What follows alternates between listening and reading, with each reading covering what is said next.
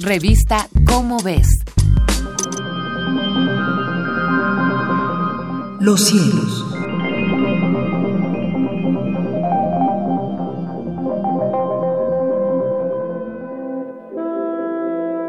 Soy José de la Herrán y tengo el gusto de comunicar a nuestro amable auditorio las efemérides astronómicas que publica la revista Como ves de la Universidad Nacional Autónoma de México.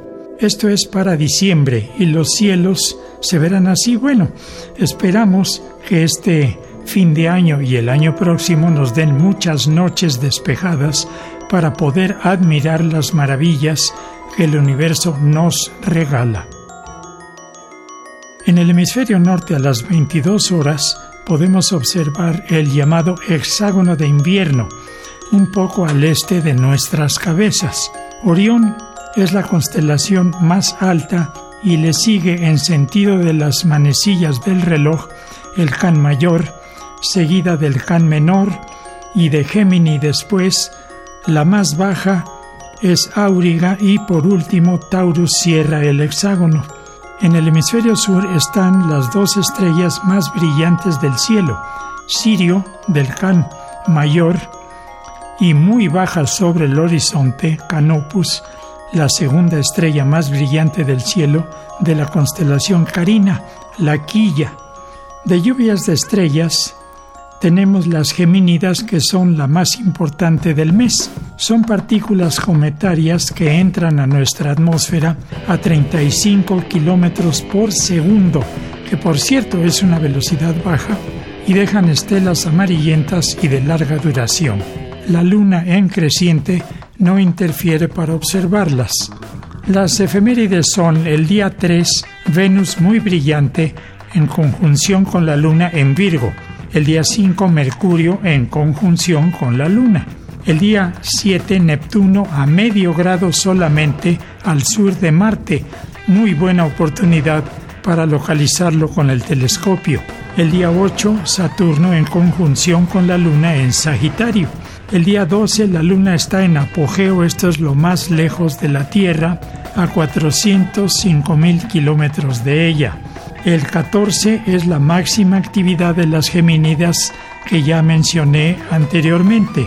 El mismo 14, Marte está en conjunción con la Luna en Acuario.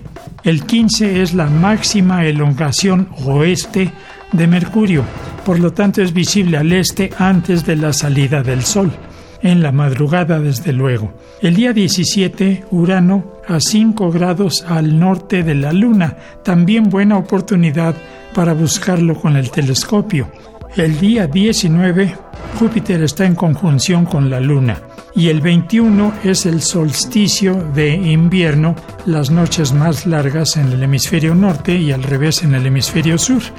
Ahí comienza el invierno. El mismo 21 Mercurio está en conjunción con Júpiter.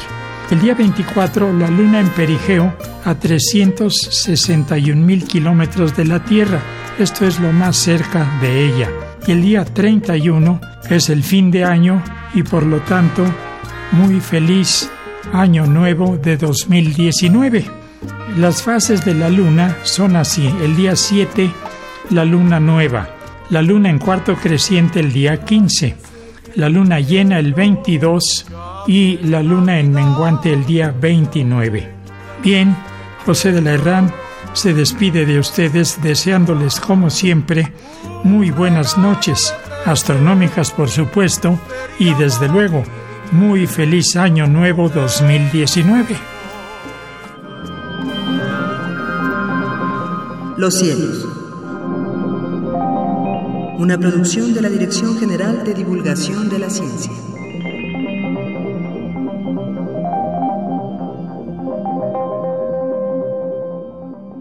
Revista Cómo ves